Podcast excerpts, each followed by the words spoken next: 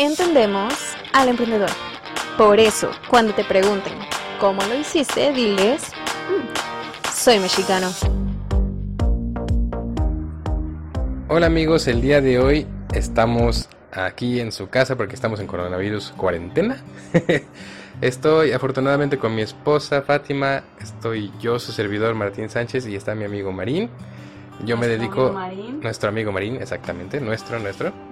Yo me dedico a marketing digital eh, y ahorita pues les presento a mis amigos y a mi esposa para que sepan a qué se dedican y por qué estamos aquí el día de hoy. Vamos a tener unas conversaciones muy interesantes y todo enfocado a que en esta etapa de, bueno, en este mes que todo, este año ha sido muy interesante, ¿verdad amigos? Porque han pasado muchísimas cosas y justo ahorita que estamos todos en nuestra casa podemos tratar de aprender lo mejor. Entonces, sin más preámbulo, primero las damas, Fátima, por favor, preséntate. Hola a todos, ¿cómo están? Muchísimo gusto. Em, ya dijiste, soy tu esposa, aunque no hay un anillo. Ah, no es cierto. Este. Habrá el anillo. bueno, eh, me dedico básicamente a ser feliz, a, marketing digital también, a publicidad. Me he desarrollado mucho en el área creativa y es lo que más me gusta. Mi pasión y mi sueño en la vida es algún día estar en un musical de Broadway. Que por cuestiones de la vida, el destino y cosas de decisiones también, eh, decidí estudiar mercadotecnia, pero por el área creativa. Entonces, pues muchísimas gracias Martín por el espacio, que es un espacio de todos. Y Marín, ¿cómo estás? Qué gustazo volverte a ver. Este, cuéntame, cuéntame por qué estás aquí.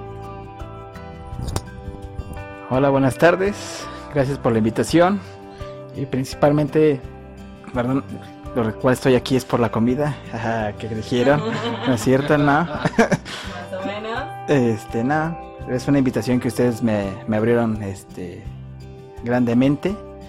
Este, gracias por invitarme aquí a su espacio donde podemos compartir diferentes puntos de vista, diferentes temas que realmente son muy importantes. Son muy importantes y más por la actualidad que hoy en día, bueno, en este año principalmente se le invirtió mejor que el 2012. este han pasado sucesos mucho muy interesantes y ciertamente se hablan de muchas cosas, de una posible crisis económica, de una crisis de salud, etcétera, etcétera, etcétera. Entonces, el espacio que hoy tenemos aquí es quitarnos, vaya, ese, miedo, ese miedo que hoy en día estamos viviendo todos en la actualidad. Marín, cuéntanos un poquito también de a qué te dedicas pues, pues sí, básicamente a qué te dedicas. Pues mira, ahorita actualmente yo me dedico a, a ser panadero. Pues ha sido una, un oficio que realmente me ha dejado tanto monetariamente como conocimientos este, aprender más y más. Muchos vemos cuando llegamos a cierta panadería que es sencillo hacer el trabajo, pero no, no lo es así. Este, me dio temperatura a mí hace unos días por estar cargando bultos, por estar trabajando rápido. Entonces, Por la fuerza que hiciste. así es, es mucho esfuerzo. Mucho, mucho esfuerzo, mucha dedicación y disciplina. ¿Por qué disciplina? Por el horario de- desde que uno se levanta. Porque hoy en día dime quién se para a las cuatro y media de la mañana y ir a un trabajo para entrar a las 6 de la mañana. Entonces es muy difícil, muy muy difícil y más en la, en la actualidad con nuestra generación que vamos a atacar muchos puntos de esta, de esta generación famosa millennial. Oigan, pero eh, regresándonos un poquito al tema de la crisis y la recesión y así, el otro día estaba viendo que el 2020 fue un año, o está siendo un año que de verdad está trayendo una tras otra, ¿eh? Y estaba viendo un meme que decía que alguien por favor dejara de jugar Jumanji. O sea, quien sea la persona que dejara de jugar Jumanji, ¿no? Y es que hasta parece así, o sea, y, y fíjate que ahorita abordaste un tema bien, bien interesante, que es la disciplina, que es algo que en la cultura mexicana no tenemos del todo. Entonces, Por ejemplo, estaba viendo un documental el otro día en Netflix que se llama algo del taco, algo así se llama. Este, crónicas, crónicas del taco, exactamente. Este, y en este abordan como diferentes tacos, ¿no? O sea, diferentes eh, elaboraciones de tacos. Por ejemplo, está el taco al pastor, está el taco de carnitas, el de barbacha y así, ¿no? Dios mío, me está dando hambre. Bueno, este. Bueno, en este de Crónica del Taco hablaban sobre los puestos de carnitas. Eh, creo que es en Michoacán, ¿no? Me parece que Michoacán es donde, donde hacen las mejores carnitas. Bueno, eh, hablaban de, de, las carnitas, pero lo importante aquí era que decían que había gente que se dormía como a las 8 o 9 de la noche, se despertaba a las 3 de la mañana para poder echar al caso, o sea, para poder empezar a preparar las carnitas. Y aparte de eso, chútate, irte al mercado a hacerlas, a picarlas y ya de ahí llévalas a los clientes. O sea, si tú eres una persona que le vende tortas ahogadas como el de Herbalife, ¿no? Por ejemplo, eh, que, vende, que vendía carne para hacer las tortas ahogadas, pues chútate irte a repartir, ¿no? O sea, sí es algo bien interesante, pero sabes que en México también tenemos bien arraigado algo en la cultura, que tienes que trabajar duro. O sea, que tienes que trabajar duro para lograr las cosas. Y tal vez conforme van pasando las generaciones vamos cambiando de punto de vista, pero pero es algo que al final yo creo que se debe tomar lo mejor de las culturas. O sea, por ejemplo, mencionabas de la cultura de japonesa, ¿no? El otro día me contabas algo de, de cómo los japoneses salieron de qué, de la guerra, algo por el estilo. Sí, así es. Hay una de las hay dos principales culturas que he admirado a lo largo del tiempo y una de la primera de ellas es Japón y la segunda Israel, Jerusalén. Son dos potencias mundiales actualmente en nuestra actualidad, hoy siglo XXI, que sufrieron bastante en la guerra mundial. Los judíos sufrieron con el holocausto bajo el mando de, de Adolfo Hitler, los nazis, cuando se les repartió su tierra donde tenían que heredar en los mandaron prácticamente como ovejas al matadero al desierto. Creyeron que no iban a prosperar y no iban a ser una nación, pero... Y hoy vemos, hoy en día, lo que es Israel. Vemos cómo se levantaron, cómo son tan precisos y tan ordenados en esa cuestión de cómo saber manejar el dinero. Creo que no he visto mejores administradores que los judíos en esa cuestión. Japón. Japón tiene arraigado un orden, una disciplina tan rígida, tan estricta, que igualmente tras el ataque de la bomba de Hiroshima y Nagasaki en el año de 1942, si mal no recuerdo, este, los japoneses no se quedaron ahí, ahí estancados, o sea, se levantaron, crearon un imperio y hoy en día vemos cómo es Japón en esa cuestión de un orden, de una disciplina. Y te apuesto mil a uno, o los tacos de aquí de, la esquina. Este.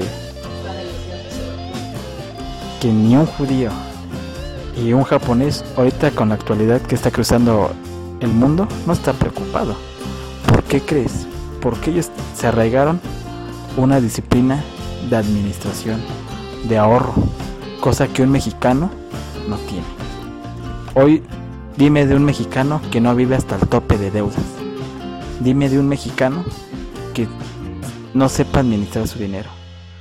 Hoy con las becas y las oportunidades que nuestro presidente Andrés Manuel López Obrador dio a los estudiantes, el 70%, 80% que se le ha dado esa beca lo ha despilfarrado. Gente que no la merece. Gente que realmente la merece ha estado sufriendo, ha estado batallando del trabajo a la escuela, de la escuela a su casa, y eso fue su día. Y es, y es triste ver que gente que realmente merece esas oportunidades no se les abra las puertas. Pues en este lado sí hay algo muy interesante respecto a qué está pasando en México, nuestra cultura y pues las empresas. Porque tuvimos una, una sesión muy interesante con un abogado hace pues yo creo hace como un mes y medio, cuando apenas estaba empezando a, a consolidarse lo de la norma 051, ¿no? Ah, la 035, sí, la norma 35, la norma oficial mexicana 35.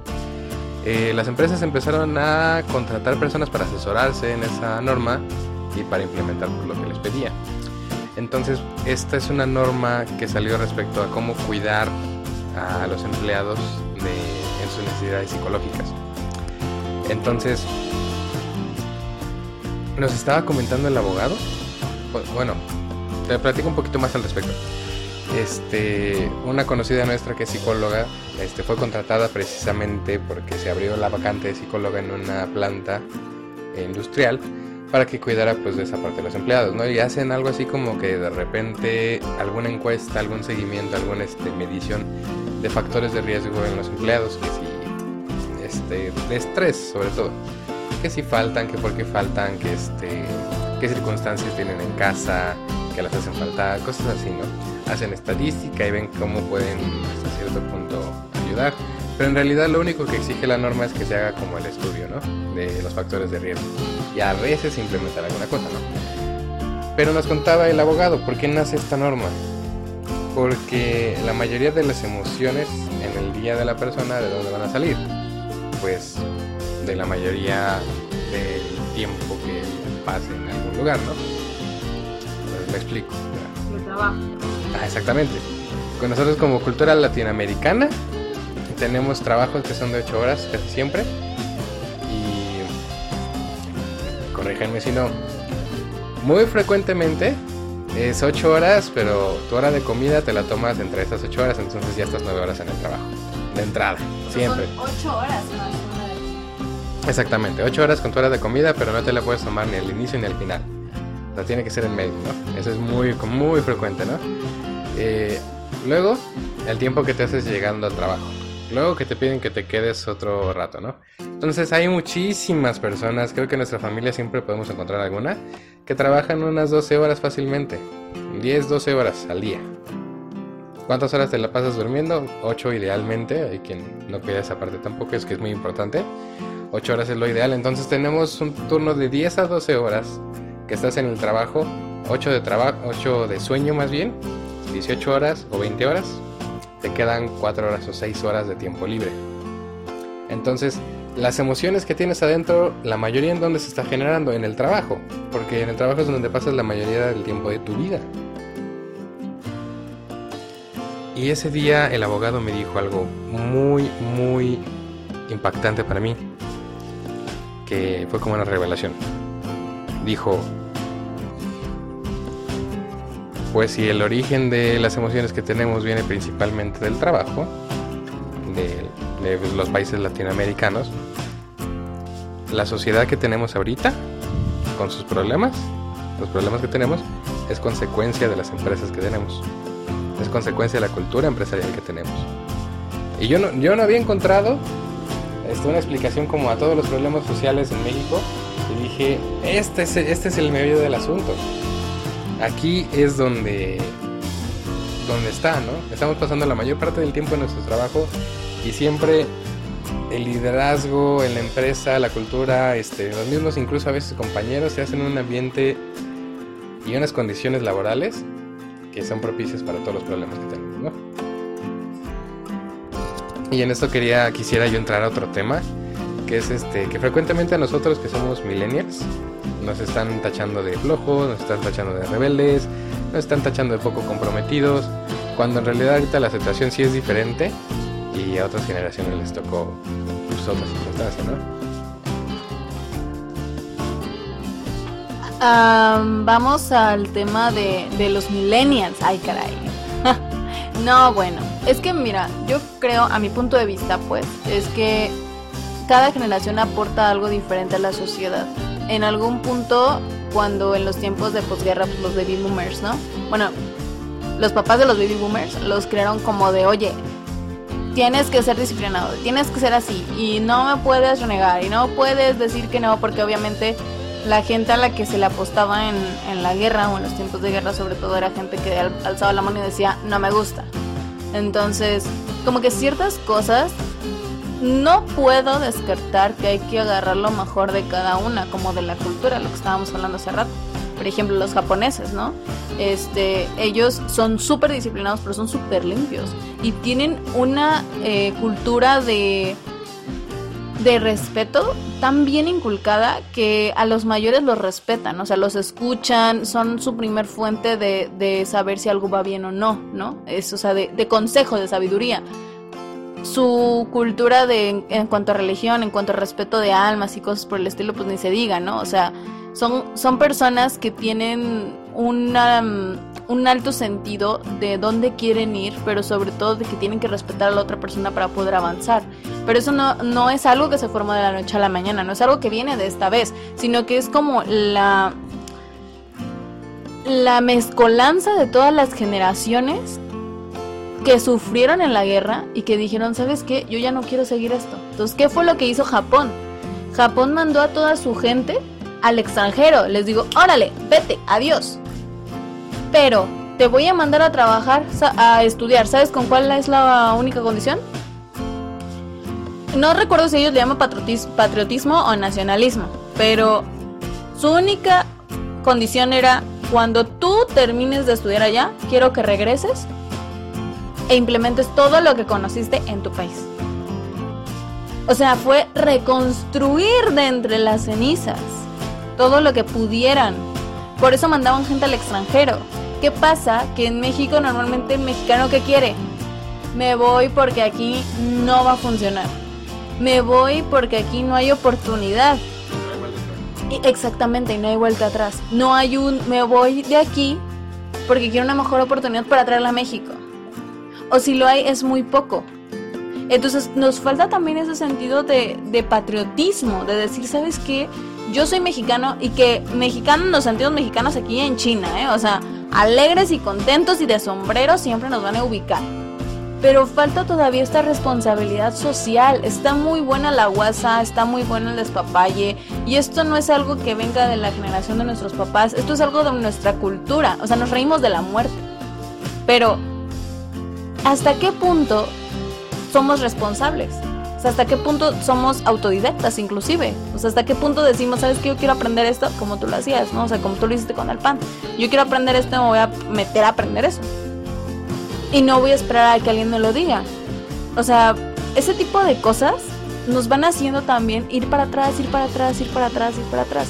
Y no se trata de una generación, sino de la persona. Eso es lo que pienso yo. Pero definitivamente siempre nos vamos a seguir fijando de generaciones, porque la generación que viene ahorita es un fruto de lo que nosotros vivimos de niños. O sea, si a nosotros nuestros papás nos dijo, no, es que yo ya no quiero que vaya al campo, yo ya no quiero que se vaya a solear. Entonces, la siguiente generación, ¿qué creen? Que ya no va a ir al campo, ya no se va a solear. Entonces, no va a entender lo que es asolearse e ir al campo.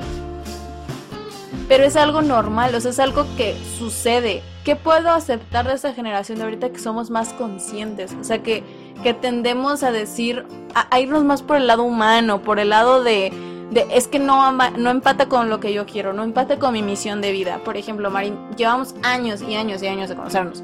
Este, te conocí en la secundaria, si mal no lo recuerdo. Este, estábamos en un concurso de oratoria. Comiendo mole, Comiendo mole, por supuesto, el riquísimo mole de la cope. Pero o sea, estábamos en un curso de oratoria cuando... ¿Cuántos chicos eran en el curso concurso de oratoria? No recuerdo, eran alrededor de 50 chicos y los que llegamos a la final, si mal no recuerdo, éramos 10 chicos nada más. Y yo quedé en el lugar sexto, demonios. sí, o sea, exactamente, pero a, lo que voy aquí es que un curso, concurso de oratoria, donde por cada, por cada salón, como cuántos eran, yo creo como unos 30, ¿no? No, un poquito más, ¿no? Por cada salón. Pues mira, por cada salón, nosotros como éramos de la tarde, yo recuerdo que eran tres por salón mucho. De tu salón, si mal no recuerdo, eran solamente dos. De mi salón nada más era yo. Entonces, en la parte de la mañana era un poco más, era más la, la diferencia. Pero a mí lo que me sorprende es de que los que llegamos esa vez a la final, fuimos de la tarde aparte, este, fuimos muchos que ni siquiera son de Querétaro.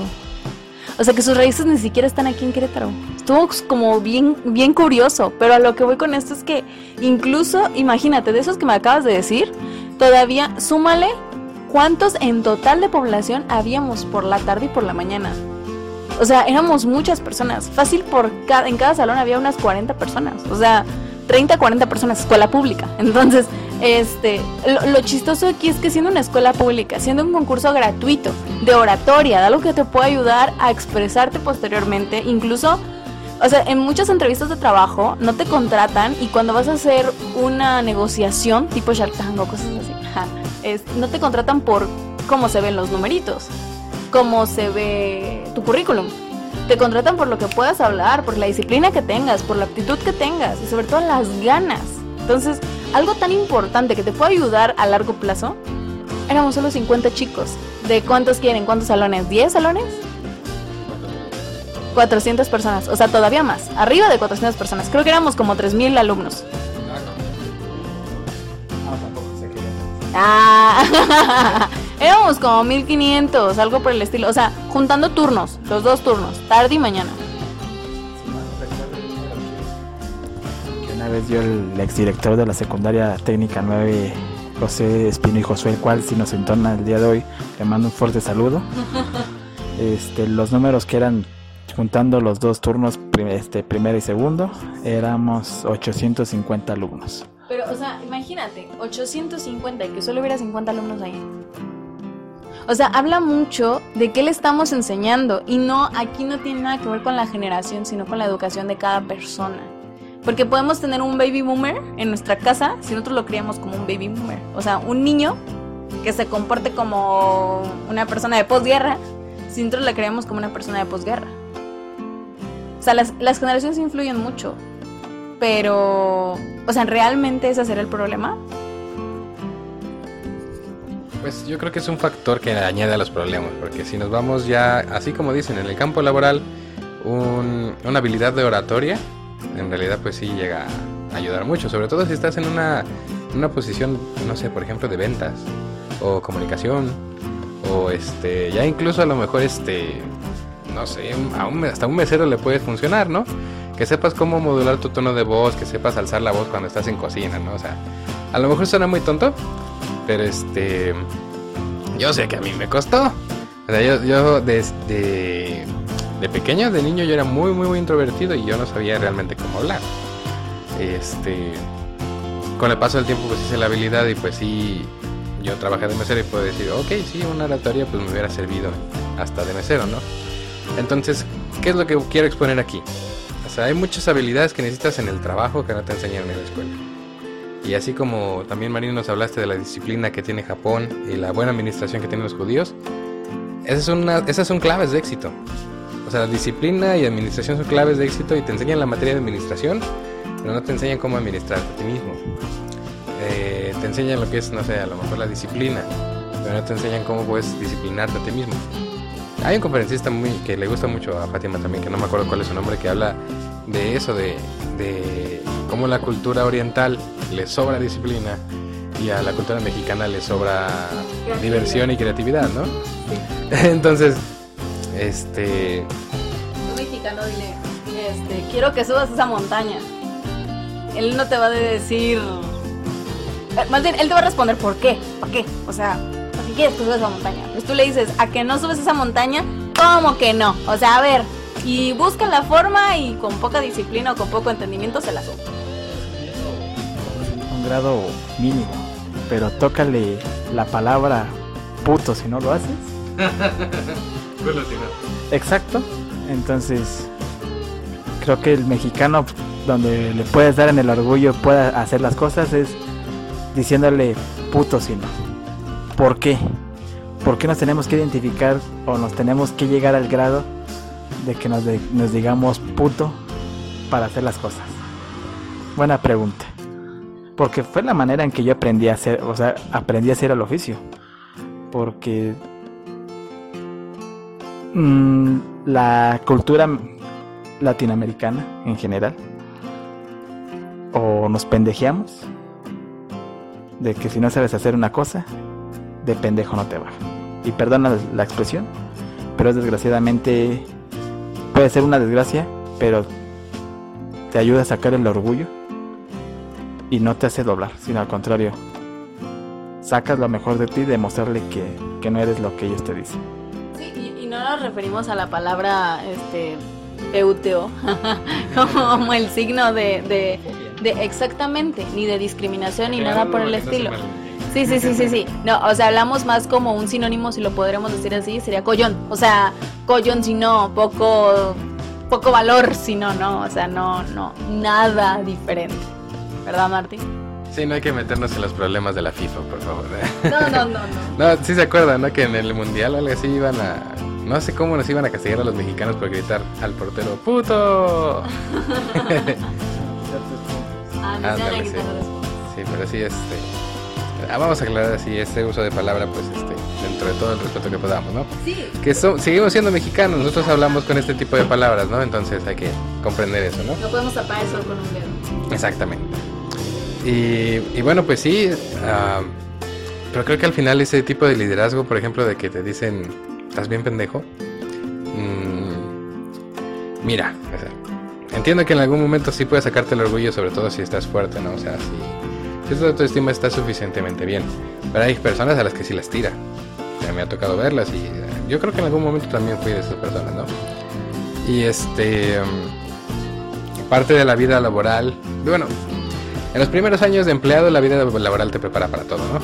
Te sueñas con un mundo bonito de flores en el que te pagan lo que quieres y te alcanza para todo y te llevas bien con tu jefe, o sea, te sueñas en una empresa en la que eres súper feliz y te quedas 10 años, te metes a trabajar en el Oxxo y puta madre.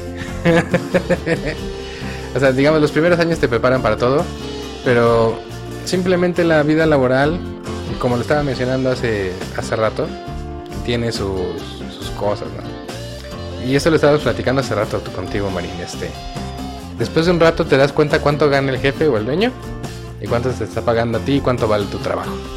En algún momento te, te encuentras la tabla de Excel con los números o platicas con el este con el proveedor o haces los cálculos, ves aquí el producto que tú estás vendiendo, que tú fabricaste y lo ves a cierto precio, vas haciendo los costos, vas haciendo como...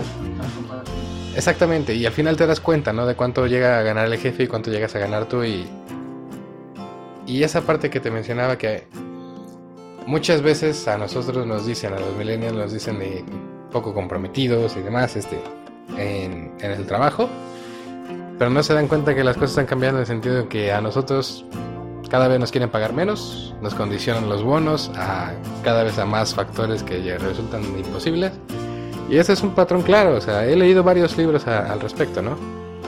Y este, pues al final de cuentas, la vida laboral, como ya lo mencioné, genera los estreses de la vida afuera y genera los problemas, como tú dices, en el matrimonio o en la casa o con los hijos. Y finalmente, si tenemos toda esa responsabilidad, yo creo que el liderazgo tiene que mejorar en, en este, en el entorno laboral. Hay un estudio muy interesante que habla sobre este, cuál es tu probabilidad de éxito. Toman a dos grupos de niños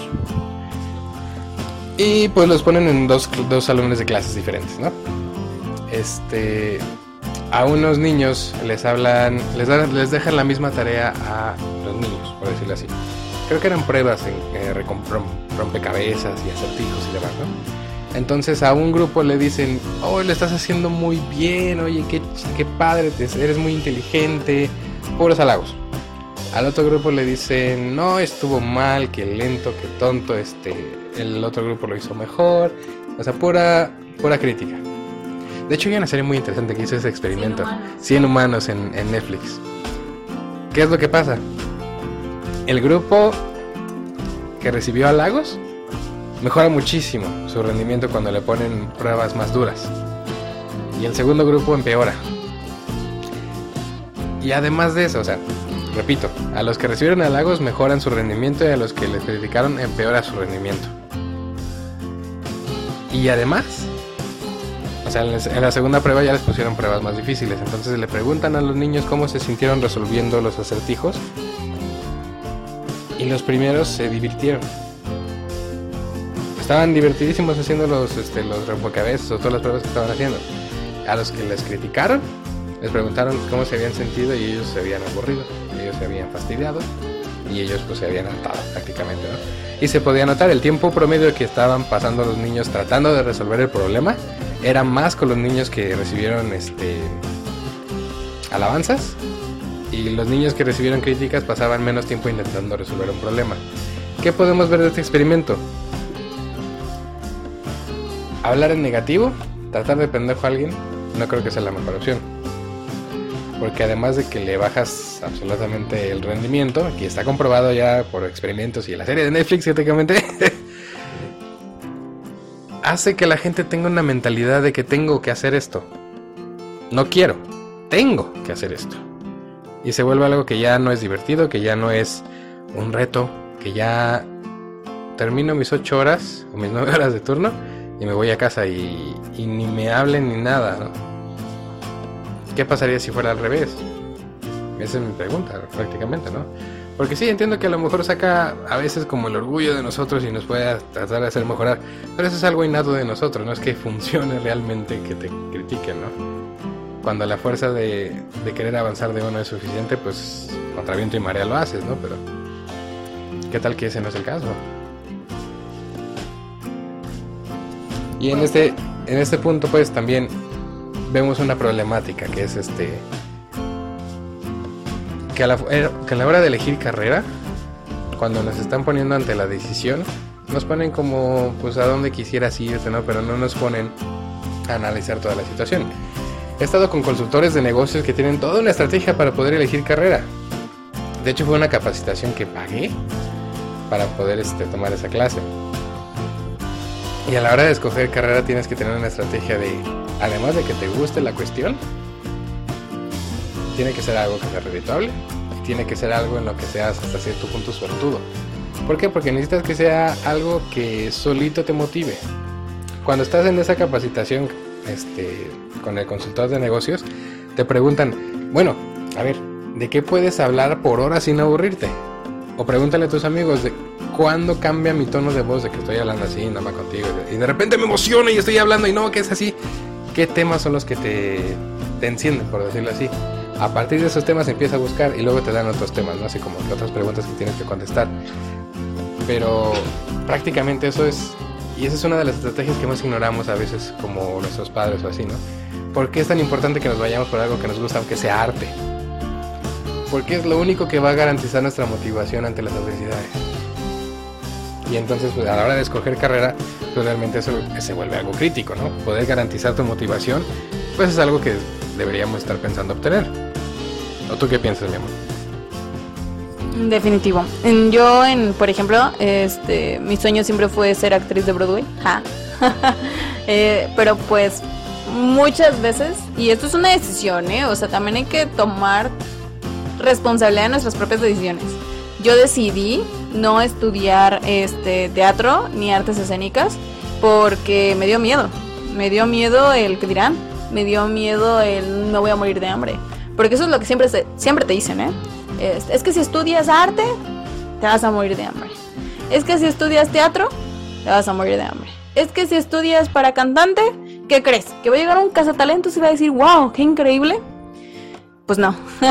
Entonces, eh, pero sí recuerdo que mi racional fue, ok, ¿qué puedo hacer? O sea, no puedo estudiar arte, pero ¿qué puedo hacer? Me voy a poner a estudiar algo que sea similar y que me permita capitalizarme para entonces estudiar lo que yo quiero. Conforme pasó el tiempo, los años y la vida, me di cuenta que, digo, tampoco es que tenga mucho, ¿verdad? Pero me di cuenta que me gustaba mucho ah, la psicología.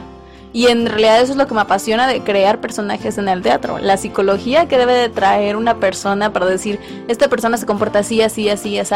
Y crear un personaje tan bueno que tengamos iconos como Heath Ledger, que tengamos iconos como el Joker que acaba de pasar, este Joaquin Phoenix, que tengamos iconos como Natalie Portman, que tengamos iconos como Meryl Streep, El Diablo Viste a la Moda, y así me puedo ir, ¿no? Y en México, pues también muchísima gente, Carla Souza, que pues también... Guillermo del Toro es director, pero también para ser director tienes que tener cierta mm, facilidad para ver ángulos, o sea, cómo se puede ver esto de esta forma, de esta forma y cómo se puede ver en 360. O sea, prácticamente ves planos, o sea, como director ves planos, tras planos, tras planos, tras planos y ves como el arte formado en una sola imagen. Entonces, o sea, es bien bonito, es bien padre y de hecho hay un artículo que habla sobre liderazgo en, en, por el arte. O sea, cómo puedes generar un liderazgo transformador por medio del arte. Y aquí es donde quiero abordarles un tema también importante. Hace rato comentaban, ¿no? De que tú ves los números y dices, a ver, algo no me está cuadrando. ¿Qué pasa cuando tú eres emprendedor? O sea, no le puedes pagar tal vez todo lo que quisieras a tu empleado, pero puedes hacer algo que se llama salario emocional. Tal vez no vas a pagarle dinero, o sea, no vas a darle más dinero, pero vas a respetar su horario de salida. Vas a respetar su horario de, no sé, de, que si tiene algo más que hacer, pues puede hacerlo. O sea, empezar a generar estrategias que no nos permitan solo trabajar por trabajar, sino de verdad ocupar nuestro tiempo en lo que queremos lograr. Y eso va a lo de la misión de vida. Y es súper importante escoger una carrera que vaya de acuerdo a lo que estás haciendo. Porque imagínate que emprendes y que emprendes en algo que no te gusta. Que todos los días haces algo que no te gusta. ¿Cómo crees que te vas a sentir? Incómodo, mal, triste. Exactamente, o sea, va a ser muy pesado. Va a ser como cargar una piedra en el lomo y no poder quitarla nunca. Y créanme que las carreras no son fáciles. Martín, Marín, este, tú, estudiaste una carrera, me parece, ¿no? en la UPQ, si mal no lo recuerdo. A ver, platícame un poquito más de eso. Platícanos un poquito. Pues así es, Fátima. Estaba estudiando una carrera en ingeniería en telemática. Para ser honesto, este, una no era la carrera que yo esperaba quedar. Este, mi ambición era más estar en automotriz o mecatrónica pero ese día error de dedo del pulsar este, la opción en computadora, este, puse como primera opción telemática. Oye, pero quedas. y quedé, así es, y quedé. Cuando veo el resultado y veo que soy de los primeros en quedar, dije, wow, wow, porque hubo gente, si mal no recuerdo, que jalaban de las preparatorias los más preparados en esta cuestión por sus notas académicas este, yo fui de las personas que, prefería irse al final y, en el final jugársela todo por el todo. Y vaya, resultó. resultó. Este, yo sin estar preparado no tener las mejores notas, porque preparación la tengo. Pero no teniendo las mejores notas, este me hizo demostrar que aquellos aquellos jóvenes que fueron este como adelanta a la universidad, quedé, quedé sobre ellos. Y fue como de wow. Al empezar la carrera en telemática, este un maestro al cual hasta la fecha lo sigo recordando con mucho cariño, con mucho aprecio, al maestro Bucio, me daba probabilidad de estadística. Yo te soy honesto, yo no sabía nada de probabilidad de estadística pero él me hizo ver esa materia como si estuviera leyendo un libro infantil. Hasta la fecha llevo grabada las fórmulas, llevo grabada los procedimientos y es algo que le agradezco a ese maestro. la pasión en la cual influyó mucho para, para el aprendizaje. Y este y es algo que a los a muchos este maestro les falta al día de hoy, pasión. Hace unos, hace dos años, si mal no recuerdo, yo iba de visita a Zapopan, Jalisco, y fui a visitar a un amigo. Y en ese momento mi amigo se encontraba con una, alemana que estaba estudiando intercambio aquí en, en, la, en la UDG, en Guadalajara, Jalisco. Muy bonita universidad, por cierto. Este, y platicando, decía que el sistema educativo de México es pésimo. Pésimo. ¿Por qué? Dice que aquí en México los cargan de tarea, cuando en Europa no nos dejan tarea. ¿Cómo, no? O sea, aquí los evalúan conforme exámenes. Allá en, en Europa sí nos califican mediante pruebas pero no nos hacen, no nos, no nos califica nuestro coeficiente y nuestra habilidad para que somos buenos. Dos. Desde primaria, ella decía que a los niños los preparan, ¿por qué tienen que pagar impuestos? ¿Por qué tienen que pagar servicios de luz, agua? Cosa que aquí en México nunca nos han enseñado. No, y llegas y, y estás apenas entrando a la etapa de adulto y te vas a vivir solo, decides vivir solo. Entonces te das cuenta que caray, tienes que pagar agua, tienes que pagar luz, tienes que hacerte la comida, tienes que lavarte la ropa, tienes que, aparte de eso, pensar en que tienes que guardar para alguna emergencia. O sea, no te lo enseñan, de niños no te lo enseñan. Y, es, y, eso, y eso me dejó impactado porque veo que la, la educación oriental, porque es, eh, es oriental en el lugar donde ella, de donde ella es originaria, se encuentra posiblemente 10 escalones más altos que nuestro nivel académico. 10 escalones, sinceramente. Y es algo que actualmente a los gobiernos, por, yo me preguntaba por qué no les convenía hablar de temas de interés. Porque desgraciadamente para ellos que un mexicano se endeude, para ellos es importante. Porque los intereses, conforme vaya devaluándose la moneda, vaya, vaya creciendo la inflación, mayor va a ser el interés que vas a pagar. Demasiado. Entonces, este, desgraciadamente aquí la cultura, nuevamente repito, de México, no sé de los demás países, pero de México principalmente, nos educan más que tenemos que sacar préstamos para ciertas cosas innecesarias. ¿Por qué digo innecesarias? Porque no son de primera necesidad para nuestra, nuestras vidas. Entonces, este es la manera que desgraciadamente México se ha venido manejando. Este nos ha tocado malos gobiernos, la verdad hay que aceptarlo. Pésimos gobiernos que solamente están para defender intereses suyos, más no, no, los, del pueblo.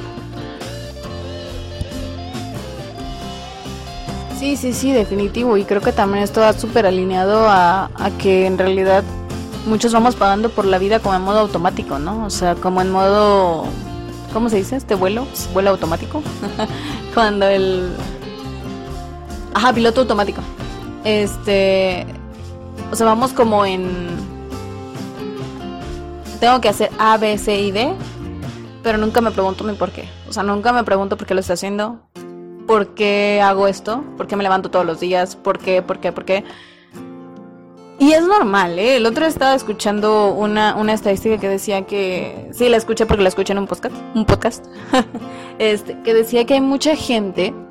No, no recuerdo la estadística, por eso no se la estoy diciendo ahorita. Pero sí decía que hay mucha gente que no se pregunta. O sea, que hay mucha gente que solo hace lo que tiene que hacer. Solo va, trabaja, regresa a su casa, convive con sus hijos, entre comillas, porque luego estamos en el celular. Este... Y se duerme, y al otro día se levanta, se baña y se va a trabajar. Y así, o sea, y si ellos son felices está bien. O sea, está bien mientras quieran aportar a la sociedad también. Porque entonces, ¿qué vinimos a hacer este mundo? Algo seguro que tenemos todos, no sabemos en qué momento, pero exactamente vamos a morir. Exactamente. Y es lo único que tenemos seguro. Pero entonces, ¿qué vamos? Lo único que va a trascender es lo que aportemos a la sociedad. Si no encontramos nuestro porqué, si no encontramos nuestra misión de vida, va a ser súper complicado para empezar a ser feliz, encontrar una carrera que te haga feliz, emprender un negocio o decidir tener amigos. Porque uno trae las personas que comparten, ¿eh? O sea, uno, uno trae la vibra, la energía, lo que piensas. Imagínate si estás perdido. Vas a traer gente pues, perdida, ¿no? A ver, dime. Qué buen punto has tocado. Encontrarte, encontrarse a uno mismo. A mí mucho me recalcaban esto mis padres, hermanos, e inclusivamente mi amiga Fátima. Este encontrarse uno mismo en el camino es algo muy difícil, mucho muy difícil, porque a veces si vas en contra del pensamiento o de la, de la idea que tu familia tiene acerca de ti, y está, es muy difícil, muy muy. No, eso no eres tú. Exacto, o ve tu realidad. Ve tu realidad. Una cosa sí es muy cierta, la realidad. Tenemos que ser muy realistas con nuestras propias vidas. Pero más allá de ser realistas, yo creo que es es qué es lo que, realmente quiero yo en esta vida, qué es lo que realmente me apasiona y no seguir nuestra vocación por lo que nos digan, sino por lo que realmente deseamos en ese momento ser, pero que ese deseo no sea pasajero, sino que nos siga hasta el resto de nuestra vida. Pues sí, realmente creo que es una gran mentira, una gran este casi diría blasfemia que te digan eso, como dijeron, este ve tu realidad. Porque, o sea, ¿cuánta gente no tendríamos ahorita en el mundo si hubieran visto su realidad? Prácticamente, ¿no? ¿Dónde estaría, no sé, un Mark Zuckerberg si le dijeran, este, ve tu realidad, ¿no? Estás estudiando, termina la carrera y déjate de tonterías, ¿no? Jobs, ¿no? Que su papá ni podía pagar la matrícula de la universidad. Exactamente, ¿no? Un Steve Jobs que su papá no podía pagar, pues ahora que le hubieran dicho, ¿no? Así como, ve tu realidad, ponte a trabajar antes de la uni, no sé, X, ¿no?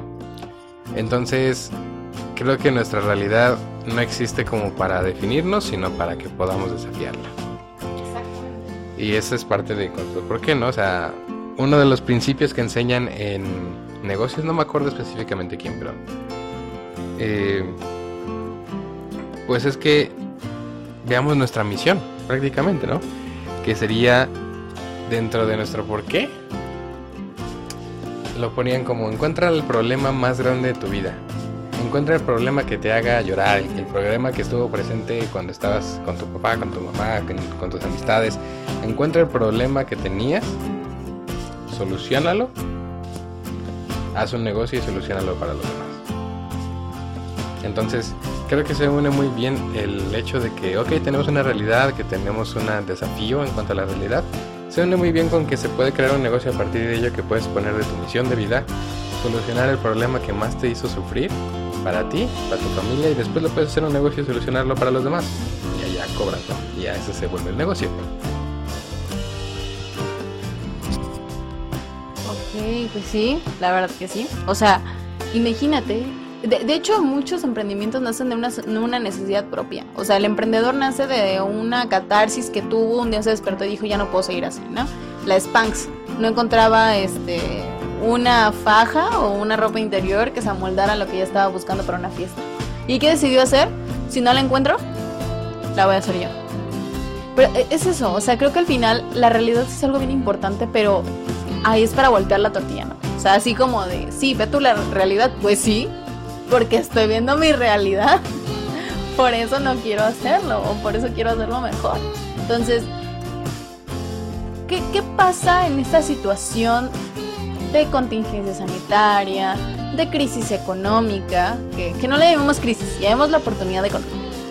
Este, ¿qué pasa? ¿Han escuchado estos retiros que luego hacen donde se van a las montañas y se quedan sin comer unos días o tienen que cazar su propia comida o tienen que comer de la fruta de los árboles, cosas así? En realidad eso es una crisis. O sea, en realidad eso, eso es un problema. El cuerpo se enfrenta a condiciones en las que no estuvo antes. ¿Y qué pasa con una crisis económica? Entre comillas, pues lo vamos a llamar oportunidad. Lo mismo te enfrentas a una situación económica en la que no estuviste antes. ¿Qué pasa con una contingencia sanitaria? Te encuentras en una situación, en una situación sanitaria que no estuviste antes. Es lo mismo, pero ¿qué pasa cuando la gente regresa de esas como retiros, de esos, este, le tiene un nombre, ¿no? Como, o sea, que se van durante mucho tiempo, como un mes, se, se, se pierden, no me acuerdo cómo se le dice. Pero, ¿qué pasa? O sea, la gente regresa regresa fresca. Dice, ok, creo que puedo resolverlo así. Creo que el problema que tenía antes ya no es tan fuerte como los problemas que viví ahora. Y creo que puedo resolverlos de esta forma. Creo que puedo ayudarme de esta forma. Creo que puedo sentirme mejor así. Creo que puedo ofrecer esta solución. Entonces, si lo que nosotros hacemos ahorita es dar un paso para atrás, sí, hay situaciones y situaciones, amenazas que no están dentro de nuestras manos controlar. Si nosotros hacemos un paso para atrás y decimos, ok, esto está pasando y tengo que enfrentarme a la realidad, como lo decías tú, pero ¿quién soy yo? ¿Quién es Fátima? ¿Quién es Marín? ¿Quién es Martín? ¿Por qué está aquí? ¿Por qué se levanta todos los días en la mañana a hacer lo que hace? Porque si uno no conoce de dónde viene, para qué viene y por qué, cuál es su misión de vida, cuál es su propósito, nunca vamos a ser felices. Nunca vamos a encontrar, como te decía hace rato, ni una carrera, ni un trabajo, ni por supuesto un emprendimiento que nos haga decir, wow, por esto me desvelaría todos los días que fueran necesarios. Porque déjenme decirles que hay gente que trabaja en departamentales que no tiene navidades. Hay gente que trabaja en, restaurantes que no tiene un 10 de mayo. O sea, hay gente que trabaja en hospitales, sobre todo, fíjense, los hospitales, que incluso no celebran ni su cumpleaños porque están en guardias. O sea, no es comparar quién tiene un problema más fuerte que quién, sino quién encontró su propósito al punto de que sabe que incluso sacrificando ese tipo de cosas va a ser feliz. Y va a decir, ¿sabes qué? Es que yo de aquí soy, esto es lo bueno. Me encanta, yo lo podría hacer, es más, no, no duermo 27 horas, no te preocupes, no pasa nada, no duermo pero soy feliz. Entonces, pues nada, este, no sé si tienen algo que agregar y estamos llegando al final de este, de este audio, de este podcast. Me gustaría escucharlos otra vez. Pues ya tengo hambre. Este, Sí, ya sé. es, con esto este, les agradecemos mucho la atención por escuchar este audio. Espero sea de mucho crecimiento. Y les, esperamos que les hayamos abierto un poco el panorama con estos temas. Y nos vemos la próxima semana por aquí nuevamente. Eso sí nos dejan salir por el coronavirus. pues sí, amigos, muchísimas gracias. Eh, les mandamos bendiciones y cuídense mucho. A partir de ahora, estén en su casita y sigan todas las precauciones. Eh, nos despedimos de ustedes. Que pasen una muy buena tarde. Muchísimas gracias por habernos escuchado, por haber compartido durante tanto tiempo y espero que tomen cada uno de estos fragmentitos que les vamos a enseñar para que puedan crecer aún más. Eh, recuerden, por supuesto, que no es una crisis, sino una oportunidad. Nosotros sabemos si ponernos a llorar o hacer pañuelos. Muchísimas gracias. Entendemos al emprendedor. Por eso, cuando te pregunten cómo lo hiciste, diles... "Mm, soy mexicano.